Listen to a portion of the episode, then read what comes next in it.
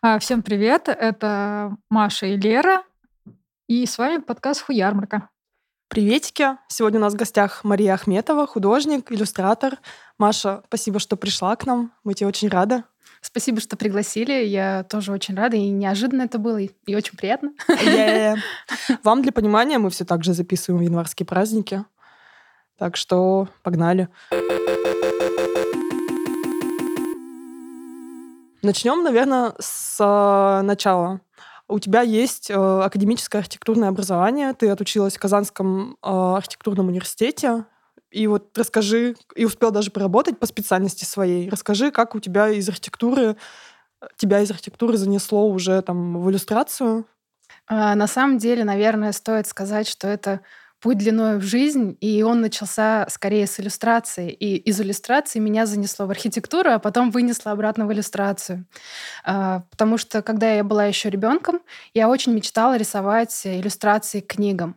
Но как-то так сложилось, что в кругу моей семьи и знакомых не было никого из людей, кто мог бы, ну, даже гипотетически предположить, как вообще становится этим самым иллюстратором, что есть такая специальность, и что есть люди, которые специально именно э, делают иллюстрации, подготавливают книги и всякое такое. То есть э, как-то так постепенно из мечты стать иллюстратором меня добрые дяди и тети направили на стезю дизайна. Э, какое-то время я мечтала стать дизайнером одежды, потом переквалифицировалась э, мечта на дизайнера городской среды, потом э, на дизайнера интерьера, потом пошел уже вопрос э, о поступлении куда бы то ни было, и мне сказали, что поступай на архитектора, дизайнером интерьеров ты по-любому сможешь стать, если у тебя будет архитектурное образование. И уже на момент подачи документов в университет куратор, который руководил ну, подготовительными курсами, сказал, что как бы с моей рукой лучше поступать на инженера-архитектора.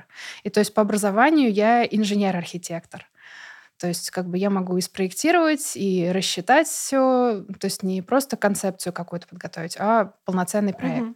А по специальности вот. ты работала где и как тебе нравилось само это? Мне до сих пор это нравится. Просто э, я, наверное, немножко недостаточно стрессоустойчиво, да, то есть как такая некая профнепригодность для именно архитектуры. Хотя мне говорят, что типа ну, иллюстрация тоже стресс и всякое такое. Там уровень ответственности немножко другой, градус ответственности, да. Одно дело, когда ты заложал проект, и у тебя там распечатали что-то не так, да, и другое дело, когда по твоей вине э, в здании, например, перекрытие залили как-то не так, и ты несешь ответственность за здание, за последующие жизни и людей, за их дома. Ну, то есть как бы э, на меня это, видимо, слишком сильно давило. Возможно, я слишком ответственная.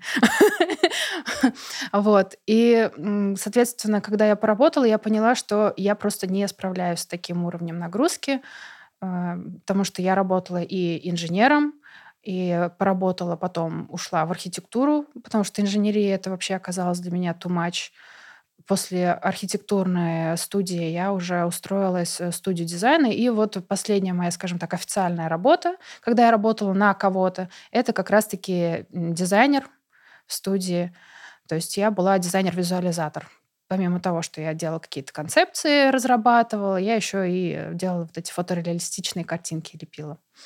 А тебе навыки в рамках университетских дисциплин, этих навыков хватило, чтобы дальше развиваться в разных сферах? Или ты просто еще там Ну, вообще хватило. Занималась? Как бы визуализация это я добирала уже в процессе работы, потому что оказалось, что большинство работодателей не готовы нанимать на тот момент отдельно человека, который будет сидеть и заниматься визуализацией проектов. То есть нужны были такие мастера на все руки, которые тебе и концепцию разработает, и рабочку вычертит, и еще визуализацию фотореалистичную слепит. Как бы э, всех зайцев одним человеком, чтобы можно было закрыть. Вот. И поэтому я была вынуждена просто начать этим заниматься, хотя, по сути, мне этого, ну, какого-то желания прям острого заниматься этим и любви к этому делу у меня не было именно к визуализации. Хотя есть люди, кто прям этим горит, живет, и им это нравится. Я делала это просто из необходимости удержаться на рынке на тот момент, э, профессиональном, поэтому как бы такое. Вот это единственное, что, пожалуй, я прям добирала целенаправленно вне учебы. Остальное все нам мне дал университет, то есть образование довольно исчерпывающее, оно такое объемное. Ну, пять с половиной лет. как бы это немало. Ну, это жестко. Ну, да. То есть чуть-чуть меньше, чем медики, по угу. сути, по своей. Да, я тоже о, о медиках подумала. Вот, сейчас. то есть совсем чуть-чуть меньше. Поэтому как бы много довольно. Ну, слушай, у вас что там, что тут речь идет о жизнях, по сути. Ну да, как есть даже высказывание одного архитектора, Фрэнк Ллойд Райт, он говорил, что врачи могут свои ошибки закопать, а архитектор, к сожалению, может посадить только вьющиеся растения. Ну, то есть мы свои здания уже никуда не денем. Угу. Он вот так и будет э, мозолить всем глаза, все будут на тебя ругаться, что вот, типа, был какой-то там архитектор, который наворотил тут не знамо что. Ну, наверное, стоит вернуться вот как бы к, к иллюстрации, как ты все-таки свернула обратно к своим желаниям, ну, точнее, к мечтам, наверное, детства? Да, просто я всегда рисовала. То есть не было такого, чтобы когда-то я не рисовала. Просто в разные этапы моей жизни этому ремеслу было уделено разное количество времени. Естественно, пока это была учеба в университете, мне было как бы не совсем до этого художественных, изобразительных каких-то таких дел мне хватало и в ключе образовательной программы. А когда я начала уже работать в инженерной сфере, мне стало не хватать творческого начала, потому что душа требовала творчества.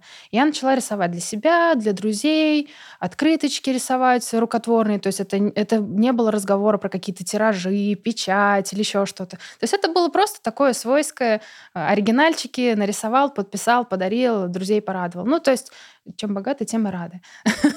Чем можем порадовать людей, тем и радуем.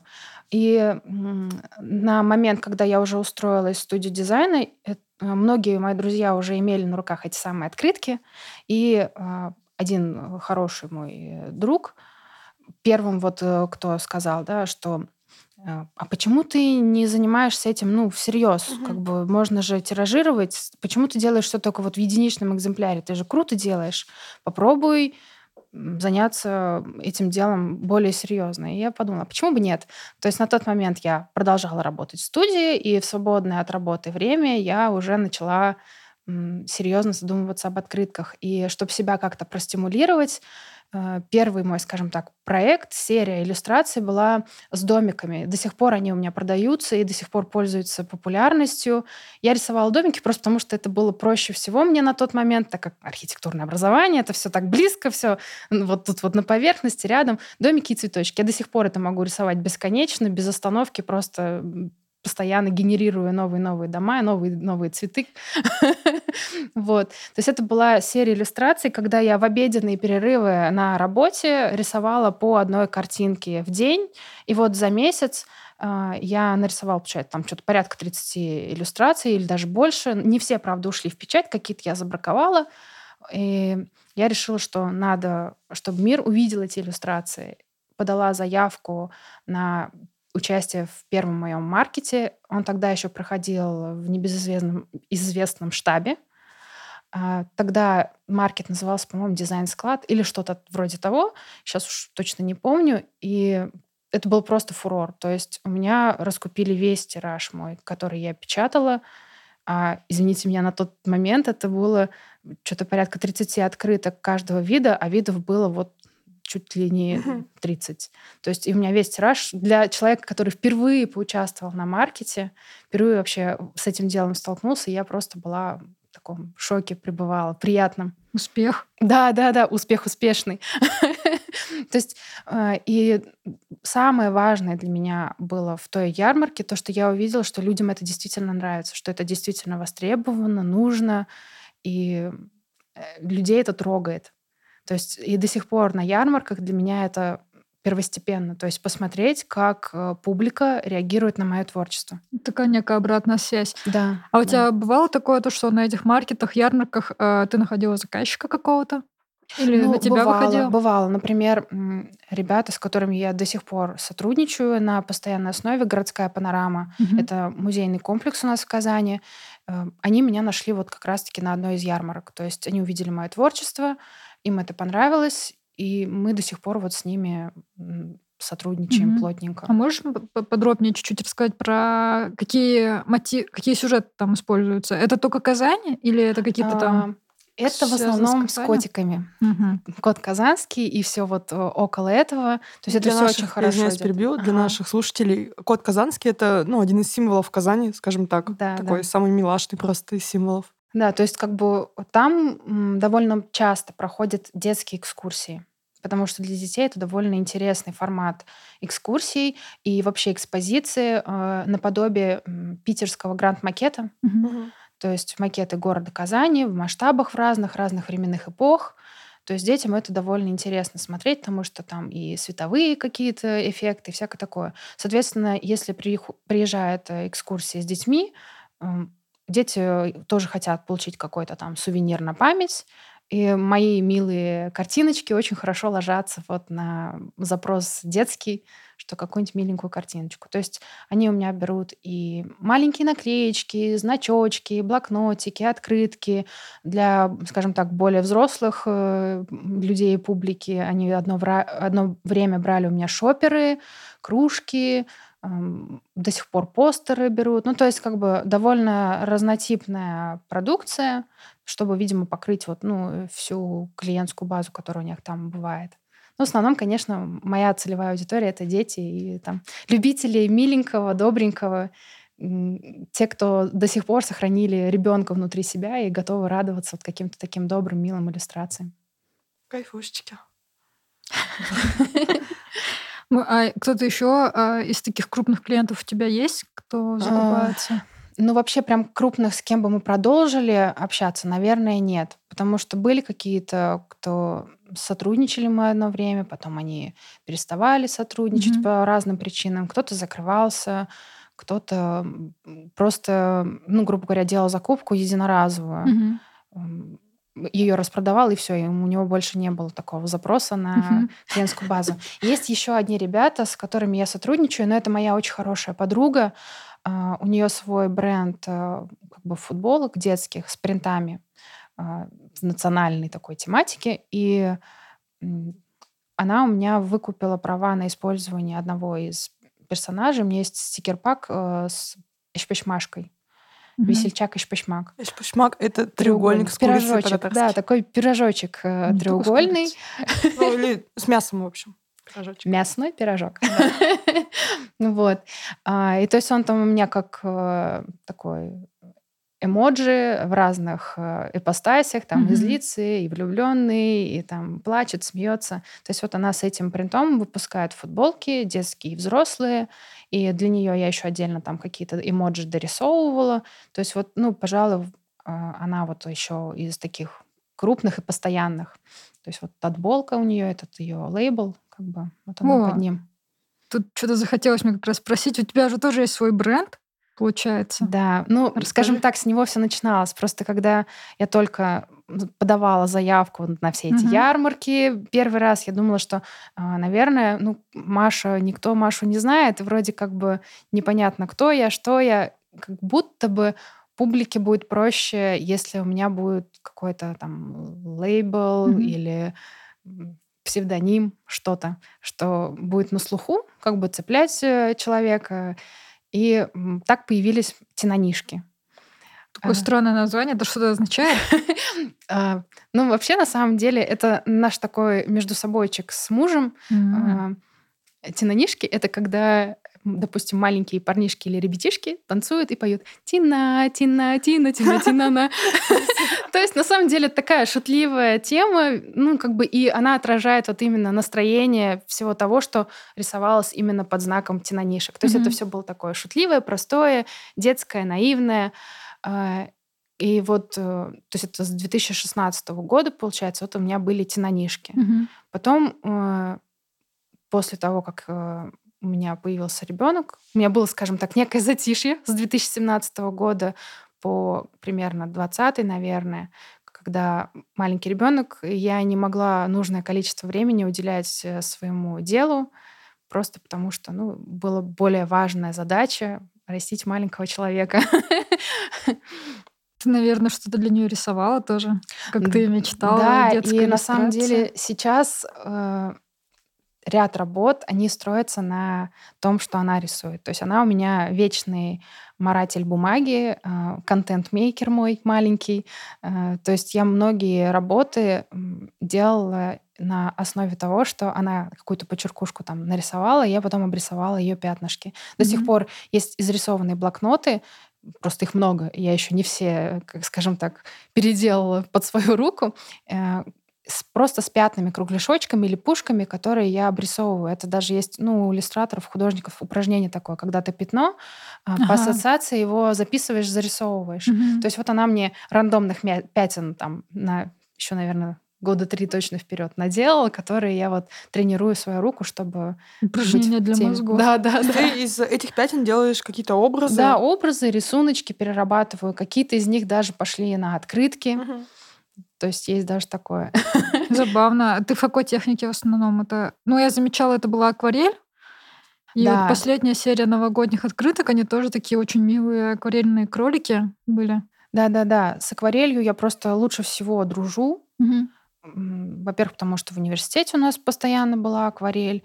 Как будто бы мне проще всего с этим материалом, я его понимаю, я могу получить определенный результат, то есть я знаю, что нужно сделать, чтобы там получилось вот так или иначе.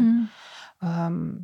Одно время я пробовала заходить на маркеры, но что-то как-то не совсем мое, как будто бы слишком простые какие-то формы, цвета, мне сложности какой-то не хватает. То есть кто-то вот любит акварель чистую, такую звенящую, без дефектов, без mm-hmm. лишних гранулятов, когда вот осадок такой выпадает. А мне нравится, когда появляются вот эти все э, неидеальности, какой-то мусор вот в этой акварели, сложные оттенки грязные. Ну, да, у тебя очень сложные оттенки такие охристые вот эти всякие. Да, и как-то мне это близко, мне это нравится, поэтому акварель как будто бы на данный момент самый такой удобный и любимый материал. Поэтому я работаю в традиционной ручной графике. То есть я только совсем недавно эм, начала использовать э, цифровую иллюстрацию, туда залезать вообще, делать попытки зайти в цифровую иллюстрацию, потому что как будто бы она сейчас везде, у всех mm-hmm. на слуху, и часто просят ее при заказах. Я как будто бы много... Ну, так, по крайней мере, такое ощущение складывалось, что много заказов ушло mm-hmm. от меня просто потому, что я рисую в традиционной графике, и не все люди понимают, что традиционную ручную графику тоже можно оцифровать, печатать и тиражировать. Mm-hmm. То есть как все... будто бы все считают, что нужно рисовать на компьютере, чтобы потом из компьютера как-то это изображение куда-то ну, нанести. Ну, наверное, это со временем все придет, как бы, а, когда нас покупатели, ну не только покупатели, ну просто люди, да, да, да будут... просто рынок как будто бы еще не совсем в курсе всех этих э, кухни всей этой, mm-hmm. да, иллюстраторской да, да, да. подготовки к печати и всего этого. Ну просто у всех, наверное, какой-то стереотип, если если это акварель, то это идет там пейзаж на стену и все. Ну, ну да, пор... да, да, наверное. Да, портреты или натюрморты, что-то такое, классика. Наверное, да. Ну, поэтому как-то не знаю. Вот у меня теперь попытка найти себя еще и в цифровой иллюстрации. Конечно, это такое море море возможностей. Неизведанности. Это сложно, да. сложно. Очень сложно, потому что когда ты рисуешь красками, у тебя есть определенная цветовая палитра. Ну, как бы вот ты за пределы этой палитры не выйдешь все равно. То есть для того, чтобы получить цвет, ты знаешь, какие краски тебе нужно смешать. А когда ты работаешь в цифре, у тебя просто, я не знаю, бесконечная вариация тонов, полутонов, mm-hmm. оттенков, э, насыщенности, грязные, чистые, вот это вот все. И я просто пока теряюсь. Я еле-еле нашла какие-то кисти э, цифровые, да, которые более-менее как будто бы соответствуют тому, как я себя вижу в цифровой иллюстрации. Но это еще, я, мне кажется, все равно не конечный вариант. Я вся в поисках. Вот это делаешь сама, то есть ты там курсы какие-то не рассматриваешь? Э, занимаешься пока, саморазвитием? Пока нет, пока нет, не рассматриваю. Возможно, придется, потому что годиков мне немало.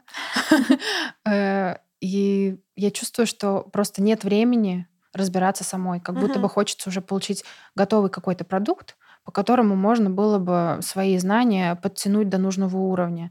Потому что, безусловно, сейчас все есть в интернете. Все. Просто вопрос времени, угу. что сколько, вре- да, сколько времени своего ты потратишь на то, чтобы вот в этом вот потоке информации бесконечном интернета найти нужные себе какие-то видеоуроки или еще что-то. Угу. Но ты продолжаешь участвовать и в ярмарках, э, реализовывать офлайн свою продукцию. А ты можешь э, там, нас по своему опыту посоветовать, где бы ты, ну, где стоит размещаться? Может быть, у тебя был негативный опыт размещения, и ты об этом хочешь рассказать? Ну, вообще, мне кажется, очень много зависит от человека и от того, какие цели он преследует. Угу. Потому что э, я, э, наверное, может быть, ленивая для э, в реализации продукции, потому что э, очень много требует внимания пополнения ассортимента, отслеживать, сколько продалось чего, э, какие товары нужно подвести, постоянное, то есть раз в неделю как минимум на точку приезжать, отслеживать, отсматривать, мониторить. У меня столько времени нет. Просто ну, у меня есть маленький ребенок, угу. как бы он еще довольно маленький.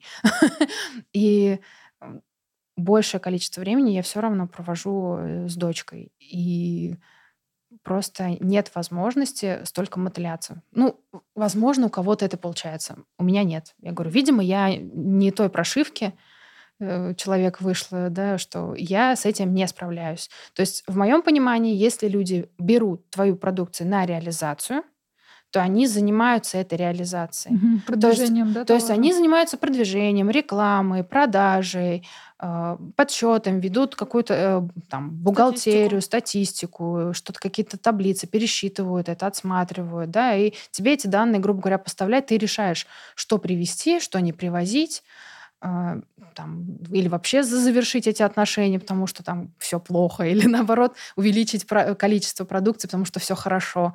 А в большинстве случаев, то есть они, люди берут процент от продаж, но продажами как таковыми не занимаются. То есть ты должен тянуть все это сам. Как бы... То есть по факту ты приносишь э, свой труд, ты дел, наполняешь контентом площадку, ты приводишь им покупателей, а они берут деньги за то, что ты просто можешь на полочке у них разложить что-то. Ну, по большей части, да. По большей части именно так и происходит. Потому что э, как правило, это площадки какие-то, у которых есть уже какая-то основная функция, например, кофейни, угу. цветочные магазины э, или шоурумы дизайнерской одежды. То есть везде я выставлялась, везде пробовала. Я не скажу, что где-то прям супер плохо. Везде. А у нас много таких площадок? Ну, там, для mm. понимания, одна, одна, две, три. Ну, сейчас вот самое на слуху это вот полка, скажем так, ренессанс э, всех этих полочных дел, э, которые были когда-то там в 2015-2014 годах. И, эти полки, э, скажем так, профилировались в основном на какой-то такой типа хендмейдерской теме. Это пиаре, может быть, помните, всякие собирали люди, домохозяйки, сидя дома, э, вязали или там что-то клепали, скраббукинг, вот эта вот вся тема. То есть раньше в основном полки были вот такой направленности. И там моя печатная продукты как бы вообще не заходила, потому что люди приходили не за этим они искали определенную категорию товара, ее находили, и мое там совсем не заходило. Потом как-то эта вся тема отвалилась. Как-то, не знаю, видимо, народ насытился всем этим. Или поняли, что и сами могут с этим справляться в свободное от работы время. У нас такое любят, мне кажется, да. Да. Типа, я и сам, да, сам да, могу. да, да. И как-то эта вся тема поутихла, и сейчас как будто бы снова начинается эта вся тема подниматься, возрождаться но уже немножко с другим профилем, с фанартом, угу. с там, любимыми исполнителями, актерами, героями сериалов. Как будто бы я опять не попадаю я в эту категорию. слушаю, и у меня ощущение, что я бесконечно отстала просто от этой жизни. Нет, просто это какая-то другая сфера, да. да, это другая аудитория совсем. А, как мы говорили в прошлых подкастах, тоже про это упоминали. Тот же самый фестиваль «Смерч», он как раз-таки вот, вот это вот их тема. Да, да, Фанат. да, да. И как будто mm-hmm. бы я опять не попадаю в нужную категорию востребованных авторов, вот именно в, в этой вот прослойке, да, что я фанартом не занимаюсь. Ну, как-то мне хочется создавать свою э, вселенную со своими персонажами, рассказывать их истории, то есть мои истории. Mm-hmm. Э, и фанарт это как будто бы не совсем мое. Были у меня пару заходов, как будто попыток в это все, но я поняла, что нет, это, это не мое. Этот фонарь даже мир не увидел, потому что на стадии какой-то такой внутренней цензуры. Не прошло. Да, цензуру. не прошло.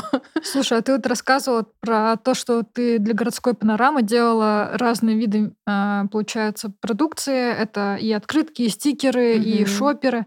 А, Хотела, ну, то есть, хотела ли ты попробовать что-то другое? Есть ли у тебя в планах попробовать другие методы печати, например, или вот, ну, другой вид мерча? Ты о таком Вообще, задумывалась? Да, я как, не знаю, голодная до всего до Мгм. этого. Мне кажется, э, мне нельзя вообще заходить на Pinterest. Просто нельзя. Это запрещено, если, если только не идти за какой-то конкретной целью. Типа посмотреть, как выглядят живые котики. Медведи, собаки. Только вот за этим зашел, посмотрел, вышел. Потому что как только я начинаю серфить на этом ресурсе, я по-любому встречаю что-то из опыта зарубежных э, соавторов, Мгм. каких-то, да, там э, товарищей по цеху, и вижу все то разнообразие, которое они делают, мне просто это какая-то зависть берет. Нет, меня зависть берет, что, блин, я тоже так хочу, мне тоже это нужно. Там, не знаю, акриловые значки, акриловые брелки, я тоже хочу. Да, Давайте, кстати. дайте пять. Ты же как раз попробовала вот Да, ваш и кол- вот так. collab. Да-да-да, был недавно у нас э, collab с Радой Беловой. Это один как раз-таки из авторов Хуярмарки. Мгм. Мы с ней на Хуярмарке и познакомились. Это была моя первая хуярмарка, и Рада была моей соседкой по столу, как Мгм. бы она была рядышком. Мы с ней как-то так разговорились, и вот с тех пор мы общались.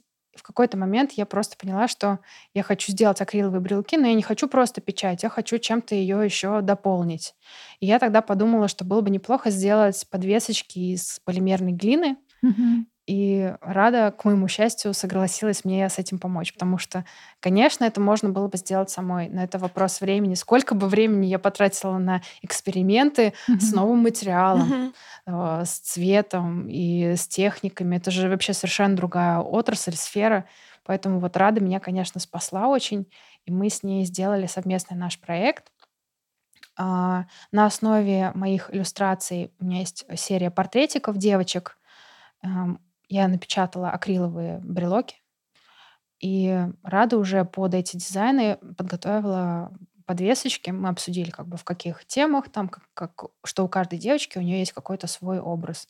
У нас там есть девочка лимон, девочка цветочек, еще что-то такое, звездочка, радуга. Ну, то есть, что у каждой из них есть свой характер, и этот характер нужно передать с помощью цвета, формы и вот Ну, мне кажется, это что- что-то новенькое было, потому что вот на этой ярмарке я смотрела у нас, а, это прям такое выбивающееся, ну, то есть оно имеет, как это сказать, кон- Отличается. конкурентно способный продукт получается. Ну, да, потому что люди сейчас постепенно как будто бы уже привыкли к тому, что у всех есть открытки, наклейки, Мгм. ну, значки, пины, например, да, закатные значки, такие вот, которые кругляшки, да, таблеточки, или вот пины, которые как булавка. Мгм. То есть вот два варианта этих значков. И как будто бы все. И из-за этого, наверное, отчасти продажи, может быть, у кого-то страдают, что конкуренции много, что все люди выходят с одним и тем же, и как будто бы ничего нового нет. То есть тут нужно либо э, ориентироваться на своих преданных фанатов, и тогда на каждое мероприятие рисовать что-то новое. Просто какие-то новые картинки, чтобы люди такие, а, я коллекционирую картинки вот этого автора, у меня есть уже открытки вот эти, вот эти, вот эти, о, Мгм. новенькая, а вот это у меня нет, возьму-ка я ее. Потому что если из раза в раз приходить с одним и тем же, просто настанет момент, когда у тебя никто ничего не будет покупать. Просто потому что уже у твоей э, преданной фанатской базы все это есть, а новым людям может просто это не зайти. Ну, Мгм. то есть, как бы, есть такой момент. Поэтому тут два пути. Либо расширять э, ассортимент, то есть что-то новенькое привозить в плане формата вот этого мерча, либо рисовать новые картинки. Ну, как бы, э, когда я еще занималась тенонишками, по сути, я шла по пути как раз-таки постоянных э, обновлений картинок, потому что основной мерч у меня был все-таки открытки. То есть я ставила именно на них акцент основной. И было довольно сложно. Наверное, из-за этого отчасти я стала разочаровываться в том, что я делаю, потому что люди видели в этом не авторскую работу, а просто какие-то картинки из интернета, грубо говоря. Потому что были даже случаи, когда люди на ярмарках приходили, возмущались стоимостью открытки, что говорят, что вам стоит скачать из интернета картинку, распечатать ее за 5 рублей, а вы их продаете, ну, там, условно, за 50. Обожаю просто. Вот. То, есть, то есть люди совершенно есть не понимающие, да, что стоит за этой картинкой, там, количество часов, проделанной работы. Их это не интересует. Они видят продукт, открытка, там, с надписью или без надписи. И они оценивают ее исключительно вот как открытку. То есть их внутренняя кухня может вообще не интересовать.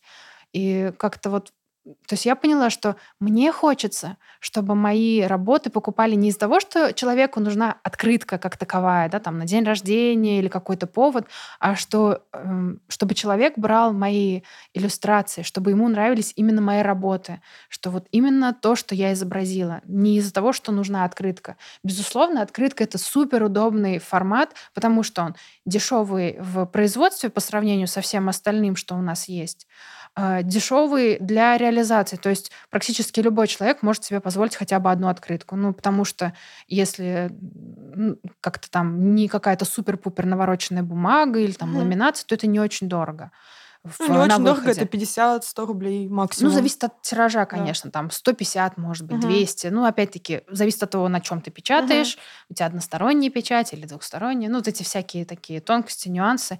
Но, тем не менее, даже 200 рублей на нынешний день, это не сказать, чтобы такие безумные суммы уж 200 рублей. Ну, за авторскую работу ограниченного тиража, ну, ну да. то есть, да, как бы э, не такие бешеные деньги люди дороже продают.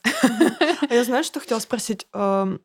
Ты, ну, отметила уже, да, что тебе очень важна реакция аудитории, важна mm-hmm. поддержка ее. А ты вообще ощущаешь, ну, вокруг себя, вокруг своих работ вот эту вот самую поддержку? То есть у тебя есть там пул ребят, кто постоянно приходит вот конкретно к тебе на ярмарке, чтобы купить твой продукт, да, чтобы просто да. поздороваться, там пару слов Есть такие ребята.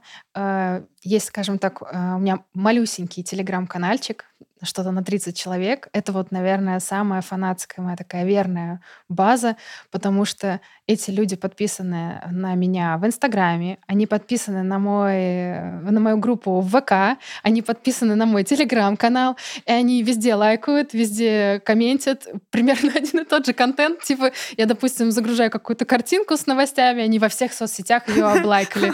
Везде подписали, что вау, классно, супер, хотим. И, то есть это приятно, конечно, это ты понимаешь, что есть действительно люди, которые давно с тобой, которые до сих пор интересуются твоим творчеством, несмотря на то, что оно у меня было такое, ну, неровное, что было довольно долго у меня затишье, uh-huh. и я пропала, потому что сейчас у меня, по сути, такое возрождение меня и моего творчества, когда я стала больше этим заниматься, больше участвовать в ярмарках, как будто бы ренессанс мой личный. Да. да, мой личный ренессанс. И особо ценно то, что эти люди прошли со мной через все, через мои какие-то застои, когда я вообще не появлялась, а, прошли со мной через успешные какие-то моменты, когда у меня были большие продажи, большой там какой-то спрос моих открыток, я много где выставлялась или сдавала на реализацию открытки, да, и Поэтому я их очень ценю, и в телеграм-канальчике как раз я им там периодически какие-то плюшечки, фишечки для них а, оставляю, типа подарочки там. То есть если они приходят на ярмарку, я всегда готова им сделать подарок, потому что это вот мне это очень ценно, это мои верные товарищи, не знаю, как по-другому сказать, друзья uh-huh. мои. Может быть, мы с ними лично там близко не знакомы, но я их ощущаю как таких прям друзей, которые готовы меня в любой момент поддержать. Я тебя очень хорошо понимаю, потому что с моим этим небольшим урбарбосом, благотворительным проектом, который пока заглох, но надеюсь, он когда-нибудь оживет. Двусмысленно, недвусмысленно смотрю на Леру, надеюсь на нее. Ну, в общем, а, у меня там появились а, друзья девчонки в Москве, там у меня Настя есть в Москве, которая... Мы вообще ни разу с ней до Барбоса не виделись и не общались. Потом уже, когда заобщались, она приехала, и ты чувствуешь такую колоссальную поддержку, и тебе да. уже кажется, что, ну, отступать ты не можешь, потому что, ну, как бы тебя, в тебя человек верит, угу. и если тебя один человек верит, то я же не могу его подвести Поэтому надо что-то делать. И это капец какой заряд дает да, для того, чтобы да, дальше да. что-то делать. И особенно приятно, когда а, сейчас вот я почему заговорила про Ренессанс, Угу. что у меня есть э, ряд продукции, например, наклейки бумажные, которые я просто печатаю на самоклейке, и я вырезаю их сама вручную. Как бы они достаточно дешевые, но Мгм. это иллюстрации из самых-самых первых, потому что самая первая моя вот прям продукция, которую я сделала для ярмарки, это были нак- наклейки, вот эти бумажные наклеечки, которые я вырезала сама, просто потому что это было для меня самое понятное. Ну, распечатать на самоклейке сам вырезал. Мгм. Ничего больше как бы не нужно. Самоклейку даже можно самой купить, и типография не нужна. Мгм. И люди приходят и видят эти наклейки и говорят, а, так это вы. Да ладно. Там вот в далеком каком-то шестнадцатом году на ярмарке я покупала вот у вас этого белого котика. Блин, офигеть. И, я- и вот в этот момент я просто понимаю, вот, вот оно. Сердце растаяло, что даже, несмотря на то, что у меня изменился, безусловно, стиль, я Мгм. стала рисовать чуть иначе, э, сюжеты поменялись, там, не знаю, сложность, уровень работы поменялась. Люди все так же интересуются моими работами. То есть одни и те же люди цепляются на мои работы и понимают, вспоминают о том, что до этого когда-то давно они уже покупали мои работы. Вот это вот прям супер приятно. То есть я понимаю, что это действительно вот моя целевая аудитория. Я попала в этого человека, что его мои работы цепляют, продолжают цеплять. Это прям супер приятно. А у тебя бывает такое, то, что ты ведешь, допустим, какую-то какой-то контакт с, с твоими фанатами, и они тебе задают какие-то, ну, подкидывают темы для ну, темы и сюжеты для новых серий, например.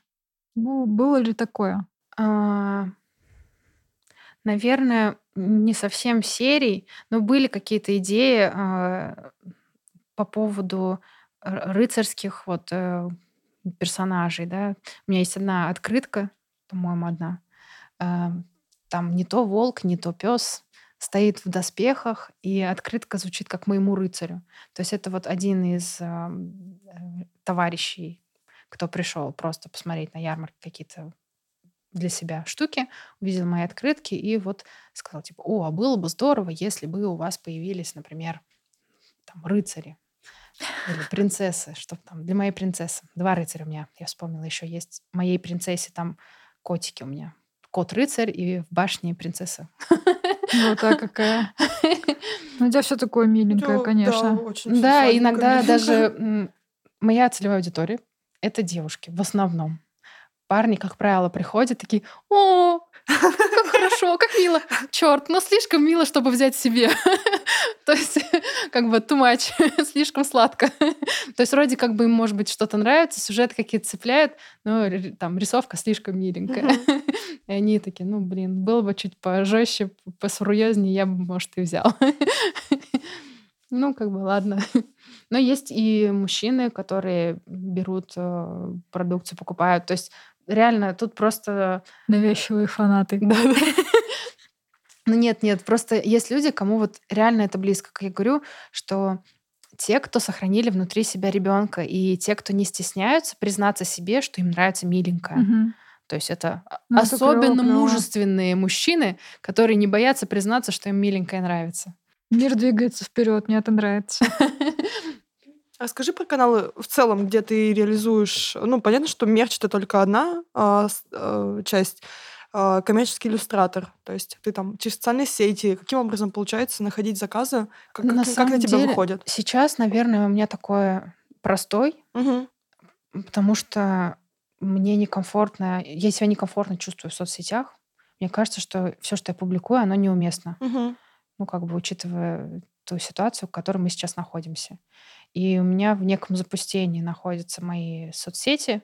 Мне просто тяжело что-либо даже публиковать. Как будто бы, что бы я ни публиковала, оно все миленькое, добренькое и такое пушистое, лучезарное, что у меня совершенно нет какого-то там политического подтекста или каких-то двойных э, днищ, да, чтобы там я нарисовала одно, а имела в виду Мгм. другое. То есть я гораздо проще в этом плане, и как будто бы я совершенно не вписываюсь вот в то, что люди потребляют сейчас в соцсетях. Но, опять-таки, это чисто, мне кажется, мои, наверное, загоны, внутренние какие-то препоны, которыми надо работать бы. Но пока мне это очень тяжело дается. И поэтому э, как-то прям супер много, чтобы новых каких-то заказов приходило, пока с этим туго. В основном, конечно, до этого всего приходили заказы из Инстаграма, запрещенной ныне соцсети, с запросами на открытки там, для друзей, знакомых, близких. А, были заказы, когда мужчины просили нарисовать открытки для своих будущих жен. То есть они делали предложение Офигеть, девушкам. Через свои открытки? Да, через мои открытки. Так необычно. Ну, и это очень интересные работы в плане того, что ты так как будто бы подсматриваешь за чьими-то трепетными чувствами, помогаешь человеку их выразить, как-то себя проявить. Это прям прикольно, интересный опыт. А, бывали заказы, которые опять-таки, ну, в основном открытки, опять-таки, потому что я работала с открытками, соответственно, и люди ко мне приходили с запросом на открытки. А, для каких-то брендов а, рисовала открытки. Были открытки для фирм, были стикеры для корпорации, которые там они тоже к Новому году или на какие-то события заказывали. Но это не сказать, чтобы какие-то из них прям сильно переросли в какую-то постоянную работу. В основном это такие разовые. Пришел, ушел. Ну, были какие-то, которые приходили по рекомендациям от тех, кто уже заказывал что-то. Как бы сейчас вот пока затишье, с которым надо что-то делать. Обращайтесь к Маше. Мы оставим ее контакты. Ловите момент. Да, пока. Да. Еще одна сфера деятельности, о которой мы пока не говорили, это преподавание. Угу, Расскажи немного об этом. Как ты вообще к этому пришла? Как тебе сам опыт? Как тебя угораздило? Да. Виноват университет. Э, почему я так говорю? Э, я поступала в аспирантуру после обучения в институте. Я его закончила, получила диплом и поступила в аспирантуру. И когда, когда я училась в аспирантуре, там была практика, ну, скажем так, преподавательская. То есть все началось с тех пор. То есть тогда я преподавала у студентов э, своей же специальности, вела у них основную дисциплину творческую, так называемую архитектурное проектирование. И сейчас я преподаю, по сути, примерно то же самое, но только для маленьких детишек. То есть мы с ребятишками знакомимся с миром архитектуры, делаем маленькие шажочки туда, знакомимся с тем, какая вообще бывает архитектура, что это, как себя в ней реализовать. То есть, ну, на самом деле там образование у нас такое получается э, довольно разностороннее, потому что в первую очередь это базовые какие-то навыки в плане композиции, свет, тон, построение объемов и всякая такая вот специфика, которая может помочь детям понять вообще, хотят они этим действительно заниматься, архитектурой, или это просто что-то, там, не знаю, родителями навязанное, да? То есть это такая проба пера э, перед тем, как сделать какие-то более серьезные шаги уже в мир архитектуры, профессиональной деятельности, это сделать своей. То есть такое а что это за проект? Как он называется? Это АСТ-класс, а, школа онлайн творческих профессий. То есть мы там преподаем детям от 8 э, лет до 15-14. То есть непосредственно подготовка к вузу мы не занимаемся, потому что это отдельная тема, такая довольно серьезная и сложная. Не все э, дети просто даже доходят до этого. Поэтому как бы мы стараемся просто помочь э, детям понять вообще, хотят ли они этим заниматься, или это просто красивые какие-то слова и картинки, которые на деле, на практике оказываются, что это не их вообще формат. Я правильно понимаю, что это там в формате вебинаров проходит, когда это, вы вместе Да, онлайн? это, это конференции в Зуме. Угу. То есть раньше у нас была офлайновая школа, но потом случился коронавирус, и мы ушли в онлайн. И так теперь там и застряли. Не знаю, хорошо это или плохо, потому что, естественно, часть людей откололась, просто потому что они не готовы заниматься онлайн. Они хотят для такого формата занятий живое присутствие педагога. Но я не скажу, что у нас там качество работы упало или мы там как-то хуже стали преподавать от того, что мы на онлайне. Группы у нас маленькие, то есть мы всех детей успеваем и посмотреть, и как-то там откорректировать какие-то их работы, потому что это не а, мастер-классы, да, когда пошагово дети просто повторяют за там, руководителем или лектором какие-то там действия. Да? То есть это именно занятие, когда мы даем теоретическую какую-то базу, а, детям о чем-то рассказываем, после чего они делают уже свои проекты. То есть у каждого ребенка свой проект. Безусловно, несмотря на то, что там одна общая тема, все равно работы у всех разные. И ну вот в этом году у нас даже группа набралась совсем маленьких детишек, э, дошколят, Ничего с которыми мы делаем такие совсем скромные шажочки, залезаем туда чуть-чуть в архитектуру, то есть мы говорим о том, какие дома бывают, что он- бывает у дома, там, что у него есть окна, двери, крыша, как эти окна могут выглядеть, что такое этажи, для чего они. То есть вот какие-то такие, казалось бы, э, ну, простые вещи, о которых мы в повседневной жизни не задумываемся вообще. Ну, просто видим окно и окно, да. А почему оно находится именно вот тут, а не где-то в другом месте. Мы как бы об этом не думаем. Но вот детям мы пытаемся немножко как-то так аккуратненько про это, про все рассказывать, когда вот выполняем работу. Рисуем дома, не знаю, там грибы, дома для подводных жителей. То есть э, пытаемся помочь детям задумываться о том, что такая, знаете, типа проба работы с заказчиком. То есть вот у нас заказчик рыба, да, какой рыбе нужен дом? Что рыба не может жить в квадратном доме, иначе она поранится об углы, там, двери и всякое такое. То есть, соответственно, и двери, окна тоже должны быть кругленькие, плавненькие, чтобы рыбка не поранилась, чешуйки там, плавнички свои не поранила. Ну, то есть какие-то вот такие моменты. То есть э, ребятишки начинают понимать, что дом бывает разный, Мгм. и что для каждого персонажа, заказчика он будет свой. Ну, то есть какие-то вот такие моменты, ну, неочевидные. То есть на выходе вроде бы родители видят, что ребенок просто нарисовал картинку «Домик для рыбы» там, да, Мгм. а за этим стоит еще определенная теоретическая база, работа, что дети получают вот знания таким вот игровым путем, по сути. Блин, во-первых, хочется бесконечно слушать про домик для рыбы. Во-вторых, э, мне кажется, все таки ну, прям должно, призвание должно быть. Душа должна лежать к этому, к детям. Ну- Потому что у меня вот соседка, э, например, на виолончели играет и преподает. И она говорила, что когда пандемия началась, было очень сложно наладить контакт онлайн с детьми, потому что это дети, это нереально Ну, это Ну, тяжело, удаленно да, да. выстроить вот эту вот коммуникацию. Если у тебя это получается, то, ну, блин, это вообще супер. Детям, мне кажется, очень повезло, что ты им попалась. Ну, просто должно прям быть интересно. Да, Если детям говоришь, не интересно, интерес- самой то- интересно будто. Да, просто если им это не интересно, Мгм. то ты их не заинтересуешь. То есть иногда даже приходится какие-то темы, например, ну какая-то программа у нас все равно есть отработанная уже, но бывает так, что есть ребята продолжающие, и они уже с этой темой знакомы, и нужно что-то новое Мгм. нарабатывать. И бывает, что тема вообще не заходит. И тогда приходится экстренно придумывать на ходу, чем бы там ее разнообразить, сделать чуть-чуть повеселее, чтобы, например, ребенок отдохнул в процессе, отвлекся на что-то другое.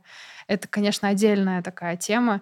Э, Наверное, отчасти можно сказать, что это мое такое ну, врожденное, может, как ремесло, да, Мгм. что э, у нас в семье просто есть не одно поколение педагогов в той или иной степени. Видимо, какая-то педагогическая крупица, что-то там такое есть, зерно некое во мне сидит. И вот таким образом я, видимо, себя так реализовываю. Э, Ну, есть, видимо, вот это все. Не знаю, у нас педагог, э, заведующий кафедрой в университете, говорил, что если ты можешь, ты делаешь. Если ты не можешь, то ты учишь. А если ты не можешь учить, то ты руководишь. Вот я, видимо, э, может быть, не все могу делать в архитектуре, поэтому я стараюсь свои знания, которые я получила, но не могу реализовать в сфере архитектуры, передать новым умам, детям, чтобы они пропустили эти знания через себя и вот показали миру свое видение архитектуры. Видимо, это как-то так работает. А ты вот рассказывал про детей, а, как ты с ними работаешь, и то, что в моменте, ну, в процессе работы ты их как-то, ну, приходится перестраиваться, под- точнее, подстраиваться под них. Мгм. А где ты вообще- черпаешь вдохновение? И э, есть ли какие-то художники, которые прям любимые?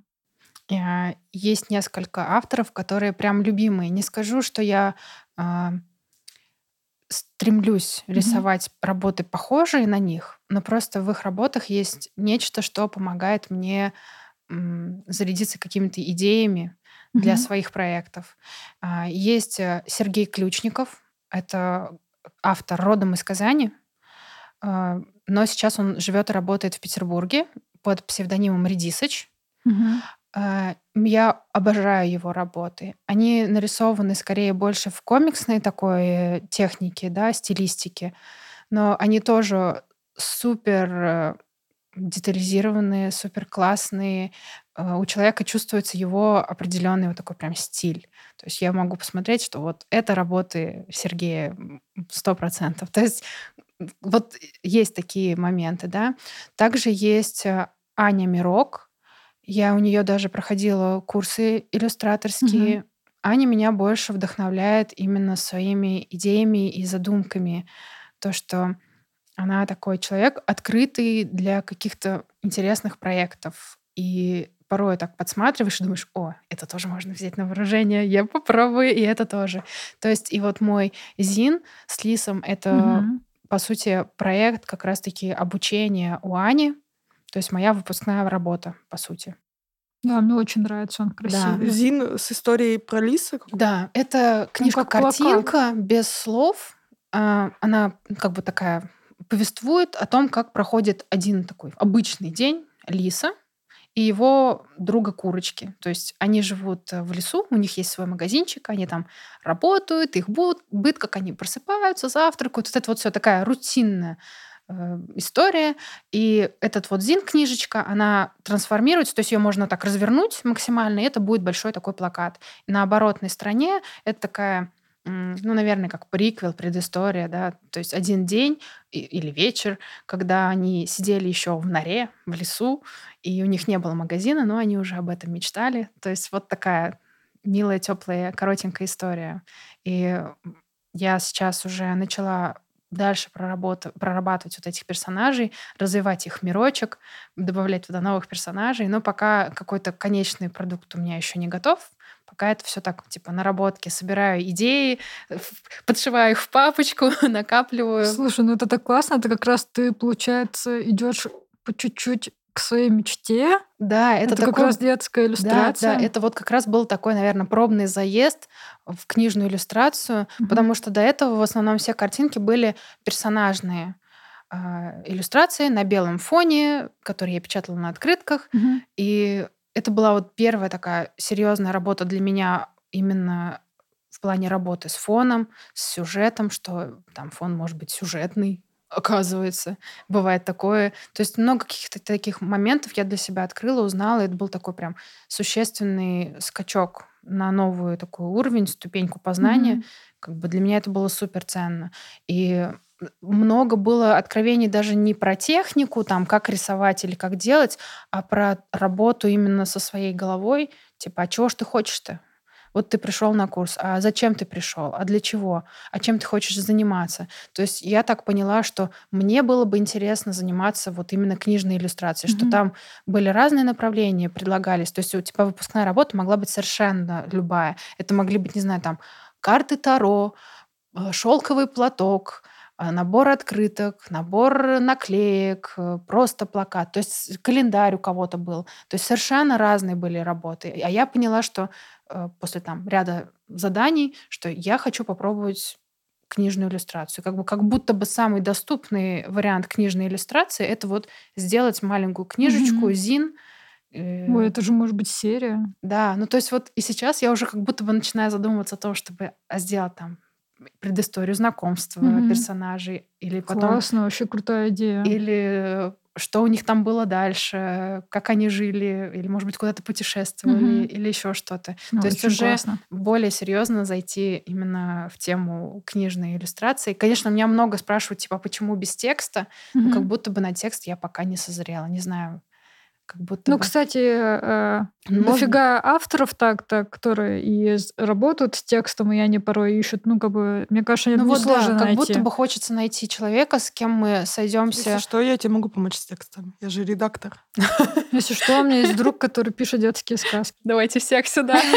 Нет, я серьезно, если что, обращайся. Класс, спасибо. Коллаба с Машей. Да. Что это моя, моя мечта. Я сейчас осознала, что я, просто своровала мечту сейчас. Очень все. хочу участвовать в истории про лису и курочку. Бери ее, пожалуйста. Я буду вам Потом мешать. через неделю такая организатор истории про курочку. Буду вам Ты мешать. стебу, что как- я вон в ярмарку тоже затесалась, влезла и стала соорганизатором. Ну вот да, то есть как бы тема с книгой, вот для меня она такая, как будто бы прямиком из детства, длиною через всю жизнь, и вот сейчас на- находит свою какую-то такую реализацию, отклик. Поскольку мы в январе это все делаем, записываем, общаемся, ну, очевидно, да, что там время строить планы на год, пытаться что-то как-то вообще собрать в голове своей, что ты будешь делать в этом году. Ты обмолвилась, что, да, ты движешься уже на шаг ближе там, к своей к, с- ну, к желанию реализоваться в типографии, там, может быть, э, в иллюстрации, создательством сказок. работ. И, да. Какие еще у тебя ну, на этот год планы, даже у меня язык не поворачивается назвать это планами, но там какие-то... какие-то, да. В какую сторону смотришь? Что хочешь сделать? Ну вот, естественно, продолжать а, себя пробовать, скажем так, в книжном ремесле. Мне очень хочется попробовать себя в какой-то, э, скажем так, из крайности в крайность. Да? Книжки — это как будто что-то такое маленькое, то, что в руках можно подержать. И хочется попробовать себя в настенной живописи, так называемых муралах. Мне прям очень это интересно. Э, Большой формат, там, стены, расписать э, свои иллюстрации. Я тебя уже нашла, расписать. Сейчас мы поговорим с Мишей, он очень хотел. Он очень- На- э, Надя предлагала, Надя все занята, все никак не получается, он хочет стену в коридоре. Ну, вот это вот. То есть это как будто бы мне интересно было бы этим заняться, потому что у меня были заезды в эту тему в своей квартире, э, когда мы с мужем еще жили на квартире у него э, с его отцом. Мгм. Там мы что-то там мутили какие-то свои микропроектики. Ну, тогда я еще не думала про иллюстрацию, и стилистика у меня была другая. Но тем не менее, как будто бы мне нравится красить стены. Внутренний Отдельный- маляр. Отдельный пунктик у Маши про это. Да, да, да. Вот. То есть это вот, наверное, одно из того, что мне бы действительно хотелось попробовать. То есть муралы, как будто бы это так интересно. Ну, то есть это большее количество людей может увидеть твою работу без каких-то финансовых вложений с их стороны. То есть одно дело купить книгу, ну, не всякий себе Мгм. позволит купить книгу. А если у тебя где-то твоя иллюстрация, картина на стене фигурирует, то есть все люди, проходящие через это там помещение или мимо этого здания, они все так или иначе э, увидят твою работу. Может быть, кто-то заинтересуется, а кто автор. Как-то так вот твоим Реклама. да, ну то есть, не знаю, я про рекламу как бы не думаю, но Мгм. просто хочется большему количеству людей донести, что есть такая Маша, что вот она рисует такие картинки, что вы могли бы тоже посмотреть на ее работу. Ну, заявить о себе, да, в очередной раз, сказать миру, что я тоже здесь есть, что я тоже что-то делаю. Ну Вот, Все наверно, как-то так. подписываемся на Машу, подписываемся на нас, на Хуярмарку, и радуемся и записываем подкасты в студии подкастов на Большой Красной. Ура! Е!